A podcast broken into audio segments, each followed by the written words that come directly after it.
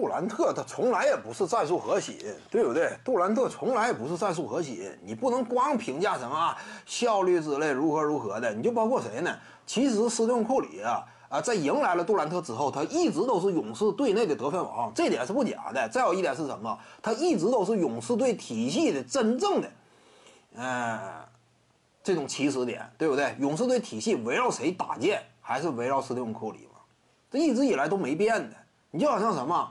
史蒂夫纳什当年率领太阳，如果说啊打完了整个季季后赛，打完了整轮，哎，这个最终夺得了冠军了，凭一个季后赛 MVP 啊，就算斯塔德迈尔他效率高，哎，他能攻坚，数据表现呢，哎也不错，他什么队内得分王，你信不信？最终凭这个季后赛 MVP 不会给斯塔德迈尔，给会给谁？会给史蒂夫纳什？为什么给史蒂夫纳什？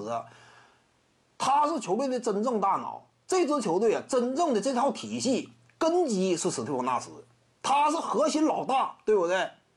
太阳队啊，所有球员以他马首是瞻。那你看更衣室地位，对那老大，整个球队的进攻体系呢围绕他运转。那你说谁是老大呢？对不对？就算说他效率啊不如斯塔德迈尔高啊，攻坚表现不如斯塔德迈尔，你说他俩谁好使？谁是老大？史蒂夫纳什嘛，凭一个季后赛 MVP 肯定给纳什，这就有点类似什么道理？勇士队后两年，你信不信？凭一个季后赛 MVP 啊，也会是斯蒂芬库里。为什么斯蒂芬库里？一个是库里本身的效率，那比当年纳什要高得多，对不对？并不像说什么呃得分表现这块啊，纳什跟斯塔德迈尔之间哎有那种这个距离，并没有啊。再有一点什么？这支球队以谁马首是瞻呢？斯蒂芬库里，所有人都服务的是库里啊。他又是这支球队之前呢？崛起的关键与核心，一直以来之所以有他，整支球队呢才迈向辉煌。那你一个外来户嘛，那因此你这是很难说啊。就算说凭季后赛 MVP，一七年、一八年都不会给杜兰特，都会给库里。这跟史蒂夫纳什和斯塔德迈尔关系非常像啊，还跟谁比较像？还跟当年的摩斯约翰逊和这个天狗贾巴尔的关系也有一定的类似之处。天狗贾巴尔荣誉等身，对不对？